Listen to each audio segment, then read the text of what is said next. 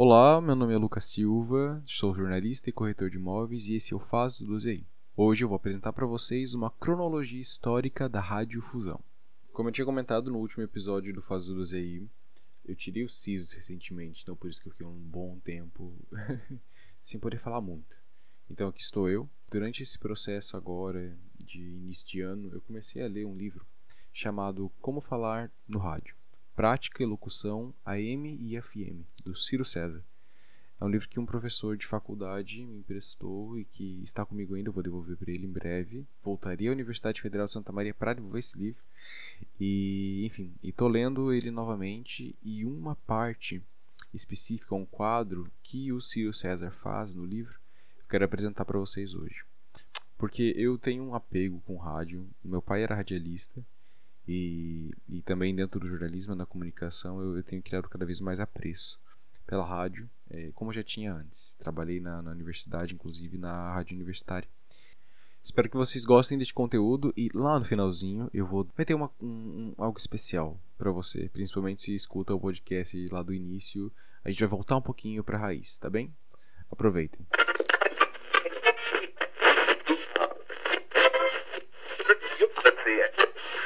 Cronologia histórica da radiofusão. 24 de maio de 1844. Samuel Morse envia a primeira mensagem por meio do telégrafo, o primeiro sistema de comunicação de longa distância que o mundo conheceu. 1850. O alemão Daniel Ruhmkorff inventa um aparelho capaz de transformar baixa tensão de uma pilha em alta tensão. Surge o primeiro emissor de ondas eletromagnéticas. 1853. O físico australiano Julius Weyland-Dilt prova ser possível enviar várias mensagens simultâneas por uma única linha telegráfica. 1867. O alemão Siemens cria o dínamo. 1875. Surge o primeiro serviço permanente de notícias por cabo. No mesmo ano, Alexander Graham Bell inventa o transdutor magnético, ou microfone. 1877. Emily Berliner torna o microfone um equipamento personificado e Thomas Edison registra o som em cilindros. 1893. O padre cientista brasileiro Roberto Landon de Moura realizou a primeira transmissão falada sem fio por ondas eletromagnéticas. Sua experiência mais importante, praticamente desconhecida no mundo, foi em São Paulo, quando fez uma transmissão por telegrafia sem fio do alto da Avenida Paulista para o alto de Santana. Todos os equipamentos usados foram inventados pelo próprio Landel de Moura, com patentes registradas no Brasil em 9 de março de 1901. 1895. O russo Alexander Popov inventou uma antena capaz de receber frequências baixas na faixa de 30 kWz. No mesmo ano, próximo à região da Bolonha, na Itália, Guglielmo Marconi conseguiu realizar o que ficou conhecido como a primeira transmissão de sinais sem fio por uma distância de inicialmente 400 e em seguida 2.000 metros. 28 de junho de 1896, o italiano Marconi registra na Inglaterra uma patente para um sistema de comunicação sem fio que mais tarde usa para receber e transmitir sinais em código Morse, em um raio de até quilômetros de distância. 1899, é realizada uma transmissão de 42 km entre dois cruzadores franceses equipados com o dispositivo do Kretet Popov. Mais tarde, em 28 de março do mesmo ano, Marconi vai mais longe e faz uma transmissão através do Canal da Mancha, enviando sinais de Dover, na Inglaterra, para Wilmeru, para Wimerus, na França. 1900. Marconi consegue a patente de um processo que permite ao operador do equipamento selecionar um comprimento específico de onda. Em fevereiro desse ano surge a primeira estação comercial localizada na ilha alemã de Borkum. 1901. Marconi realiza a primeira transmissão transatlântica. Usando o código Morse, o cientista consegue uma transmissão entre Poldo, na Cornualha, o Reino Unido, e St. John, em Newfoundland, no Canadá. 1903. É criada a Telefunken, com a união de Siemens e de Allgemeine Elektrizitäts Gesellschaft. Gente, como que fala isso? Enfim, eu vou aprender. Também nesse ano, Gustavo Ferri instala uma estação de telégrafo de longa distância na Torre Eiffel, o que permite que o London Times e o New York Times recebam informações sobre o andamento da guerra entre a Rússia e o Japão. Ainda não era possível transmitir sons, apenas sinais. 1904. Landau registra a patente do transmissor de ondas do telefone sem fio e do telégrafo sem fio nos Estados Unidos. O inglês John Fleming inventa o díodo, uma válvula iônica de dois elétrodos que enfim possibilita a transmissão do som. Imediatamente, uma estação de radiotelegrafia é constituída na costa adriática, no Principado de Montenegro. 1905. A Marinha de Guerra do Brasil realizou várias experiências com a telegrafia por centelhamento no encouraçado Aquidabã. É criado o Ato do Telégrafo Sem Fio, Wireless Telegraph Act, no Canadá, que estabelece regras para a obtenção de licença para a telegrafia. No mesmo ano ocorre a primeira comunicação sem fio da Espanha, realizada entre El Ferrón del Caudillo e La Coruña. São descobertas as propriedades de galena, lead sulfide, na detecção de sinais radioeletrônicos. Em 1906, o norte-americano Reginald Fessenden constrói o primeiro alternador de alta frequência e realiza a transmissão na voz humana pelo rádio. Em 25 de outubro, Lee de Forest plantenteia nos Estados Unidos o tríodo, uma válvula de três elétrodos que permite a detecção, transmissão e amplificação dos sinais de rádio. 1908, o rádio descobre sua vocação de prestação de serviços com a adoção do sinal SOS de socorro internacionalmente. 13 de janeiro de 1910, a tripulação de um navio em alto mar, a 20 km da terra firme, consegue ouvir a famosa voz do tenor italiano Enrico Caruso, graças a uma transmissão do Metropolitan Opera House em Nova York. 1913 surge a Wireless Society de Londres, na Inglaterra, que se tornaria mais tarde a Radio Society da Grã-Bretanha. 1915, na Alemanha, tem lugar as primeiras transmissões internacionais de programas diários de notícias. 1920 surgem na França os rádio a pilha, vendidos como outra inovação, fones de ouvido. Nesse período, o jornalismo ocupa parte importante da programação, ganhando um caráter de seriedade econômica depois que a Holanda lança a moda ao começar a transmitir o movimento da Bolsa de Amsterdã mesclado com o noticiário econômico.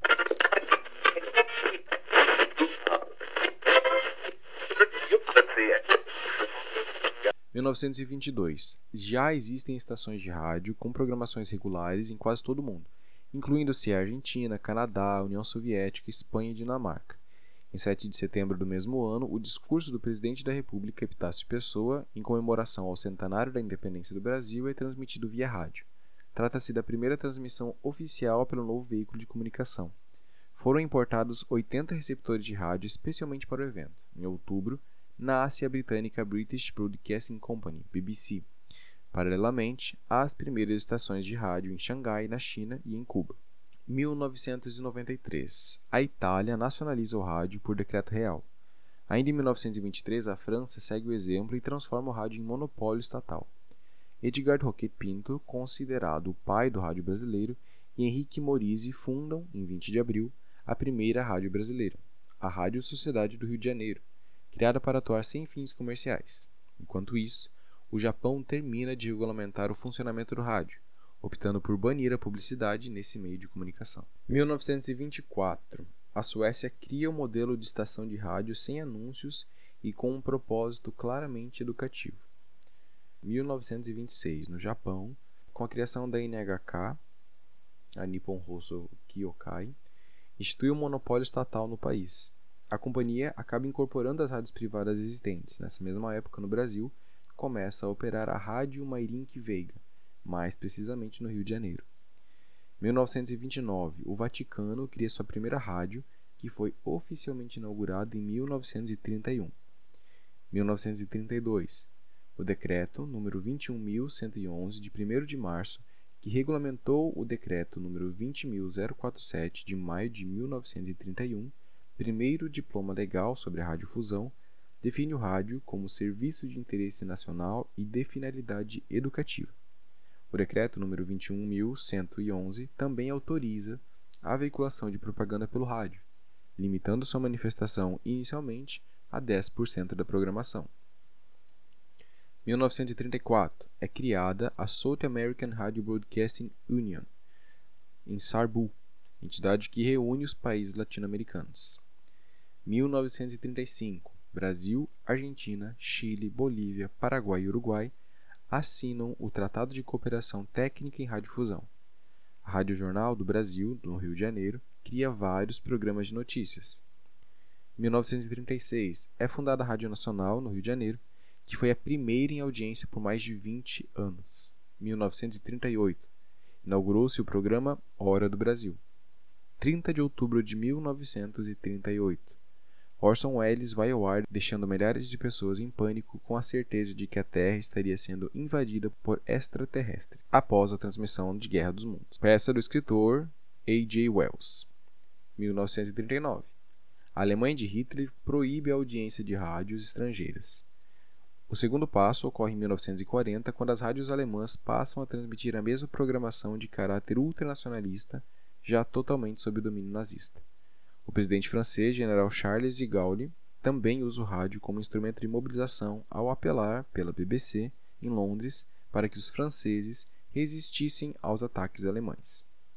1940, o Decreto-Lei nº 2073 do presidente da República Getúlio Vargas criou as empresas incorporadas ao patrimônio da União, que, entre outras ações, encampou a Rádio Nacional da propriedade do grupo à noite. 1941 surge o Repórter Esso, criado pela Rádio Nacional durante a Segunda Guerra Mundial. O programa ficou ao ar até 1968. 1942 é criado o Grande Jornal Falado Tupi, da Rádio Tupi de São Paulo. A Rádio Nacional do Rio de Janeiro leva ao ar a primeira radionovela, Em Busca da Felicidade. 1944. A resistência é avisada, por intermédio de mensagens codificadas, de um iminente desembarque dos aliados da Normândia no famoso Dia D. 15 de agosto de 1945, o imperador do Japão anuncia a rendição do país por rádio depois das bombas nucleares de Nagasaki e Hiroshima. No mesmo ano, o controle do governo japonês sobre a rádio é abolido. 1946 surgem as gravadoras de fita magnética. Inicia-se a substituição das válvulas retificadoras por retificadores de selênio, material semicondutor em estado sólido muito menos propício a queimar do que as velhas válvulas a vácuo. 1954 é criado o Regency TR-1, primeiro rádio transistorizado do mundo, lançado nos Estados Unidos. 1985, a japonesa Sony desenvolve um rádio do tamanho de um cartão de crédito. 1990, é criada a Rede Bandeirantes de Rádio, a primeira do Brasil a operar via satélite, com 70 emissoras FM e 60 AM em mais de 80 regiões do país. 2000.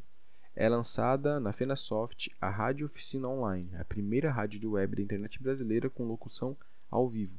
A interatividade do rádio passa das ondas radiofônicas para a rede internacional de computadores. 2002 é aprovada a emenda constitucional que permite que empresas de comunicação sejam de propriedade de pessoas jurídicas e a entrada de capital estrangeiro no setor. E aí chegamos na última registrada no livro, que é lançado em 2009, então a última aqui é de 2005, que é o início das transmissões do rádio digital RDS no Brasil. De lá para cá, muita coisa, né?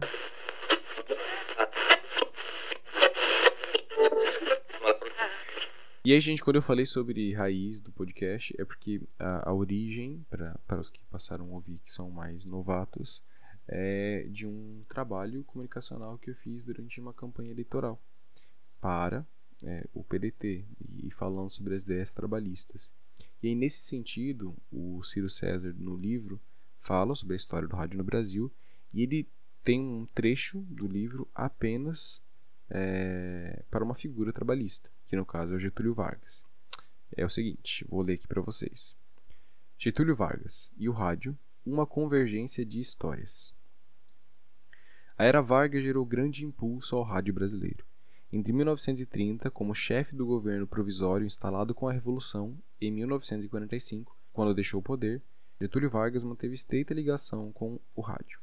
Nesse período de 15 anos, atuou sistematicamente como o maior incentivador do meio de comunicação de massa de maior apelo e alcance naquele período.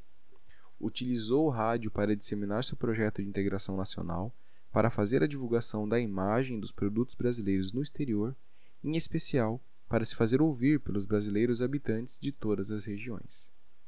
Com a ajuda do rádio, transformou-se em uma figura lendária.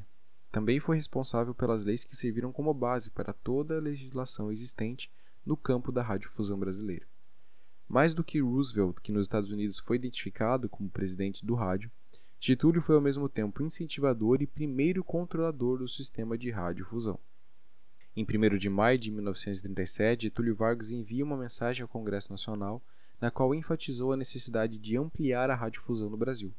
Conforme suas orientações, o rádio deveria estar presente mesmo nas pequenas comunidades, sendo necessária a instalação de aparelhos radioceptores providos de alto-falantes, em condições de proporcionar a todos os brasileiros, sem distinção de sexo ou idade, momentos de educação política e social, informes úteis aos seus negócios e toda a sorte de notícias tendentes a entrelaçar os interesses diversos da nação.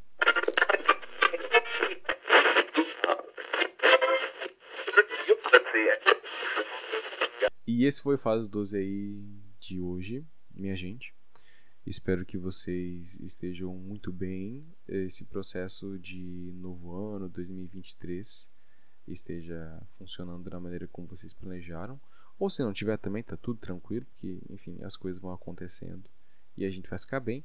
O importante é que, se você acredita que esse podcast de alguma maneira foi útil para, para a sua vida, ajudou você com alguma perspectiva histórica, colaborou com a maneira como você vai olhar para as rádios e para todos os lugares em ambiente de comunicação a partir de agora, compartilhe com alguém. É, e não esqueça que se você quiser acompanhar nas redes sociais para saber de nesse momento coisas como Foz do Iguaçu e FAD que a prefeitura tem arrancado árvores que nem doida, é, a política nacional, embora eu esteja mais de boas observando o que, que exatamente o governo Lula está se propondo a fazer, que coisas estão certas e erradas, eu não deixo de falar, mas enfim, ainda estou mais observando e escutando do que realmente apontando o dedo. E, claro, as minhas pedaladas por aí, vocês podem me seguir no Instagram, arroba Silva, ou no Twitter, que é o mesmo user, ou no Facebook, que é Lucas da Silva, no YouTube, que é Lucas da Silva também. Você pode também me seguir no Quai, onde está lá Luffy Silva, ou mesmo no TikTok. A gente se vê em breve aqui no Faso 12 aí.